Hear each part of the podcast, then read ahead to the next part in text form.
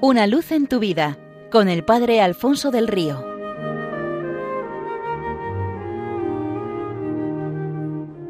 Un cordial saludo para todos los oyentes de Radio María desde el Seminario Diocesano de Getafe. Cuentan que una famosa empresa que elaboraba productos de belleza lanzó una gran campaña entre los habitantes de una importante ciudad para buscar el rostro de una mujer bella para su publicidad. Todo el mundo podría participar enviando una carta con la foto, nombre y demás datos de la persona más guapa que conociesen. De inmediato se recibieron miles de cartas con fotos de candidatas muy atractivas, pero una llamó particularmente la atención del departamento encargado de la campaña. Tan impresionados estaban que decidieron llevársela al presidente de la firma. La carta, mal escrita, por un niño con serios problemas familiares que vivía en uno de los barrios más pobres de la ciudad, en papel arrugado y salpicado por alguna que otra mancha y con muchos tachones, decía Esta es una mujer muy guapa que vive en la misma calle que yo. Todos los días voy a su casa porque hace que me sienta el niño más importante del mundo. Jugamos al parchís y me escucha cuando le cuento mis problemas, me entiende, me da un beso cuando me despido de ella y me grita siempre cuando ya me estoy marchando que me quiere y que está orgullosa de mí. El niño terminaba su presentación diciendo la foto que les mando demuestra que es la mujer más guapa del mundo, y cuando yo sea mayor espero encontrar alguien así para casarme con ella. Lleno de curiosidad por la carta, el presidente pidió ver la foto. La secretaria se la pasó, mostraba una mujer avanzada en años, sin dientes, sentada en una silla de ruedas, con poco cabello ya emblanquecido y formando un maltrecho moño, un rostro surcado por profundas arrugas, pero todo ello atenuado por la luz que irradiaban sus ojos. No podemos utilizar este rostro, dijo el presidente. Es demasiado hermosa para nuestra campaña, es más, la arruinaría.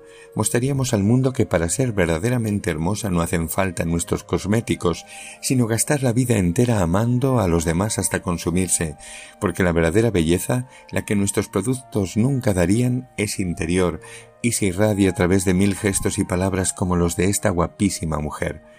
Amarás es la única indicación del manual de instrucciones con el que salimos de las manos de Dios para venir a este mundo. Es nuestra gran tarea, la que nunca debemos descuidar, aquella para la que hemos sido diseñados, que nos hace realizarnos plenamente y ser felices de verdad. Es lo que unifica, da sentido y fruto a cuanto vivimos. Es una palabra muy simple, que viene especificada por una indicación para evitar todo posible desvío, al Señor tu Dios y a tu prójimo. Una vida gastada en esta tarea deslumbra de belleza porque irradia en el mundo el resplandor inconfundible de Dios. Madre Teresa contaba, una tarde me tropecé con una pobre leprosa moribunda, deshecha por lo avanzado de su enfermedad, cubierta de llagas purulentas. Me incliné sobre ella y comencé a acariciarla. En sus ojos, ya casi velados por la muerte, pasó de repente un relámpago de sorpresa. Los abrió y me dijo con un hilo de voz ¿Por qué haces esto? Porque te quiero, le respondí al oído. Una expresión de alegría incrédula iluminó su rostro. Oh, vuelve a decírmelo, suplicó. Porque te quiero, le repetí con toda la ternura que me brotaba del corazón. Dilo de nuevo, por favor, no dejes de decírmelo, nunca antes lo había escuchado. Continuaron rogando aquellos labios llagados. Murió pocos instantes después mientras seguía suplicando dímelo de nuevo. El amor al prójimo es la prueba del algodón del amor a Dios. Dice que nuestro amor por Dios es auténtico. En este sentido cuentan de un rabino que todos los sábados desaparecía después de la oración de la comunidad. Los fieles pensaban que iba a encontrarse con Dios.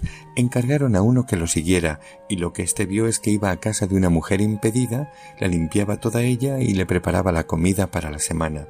Al volver le preguntaron al espía ¿Ha ido al cielo? Y éste respondió que va, ha ido mucho más allá, pues imitémosle, vayamos también nosotros mucho más allá, amando a Dios y al prójimo con todo nuestro corazón.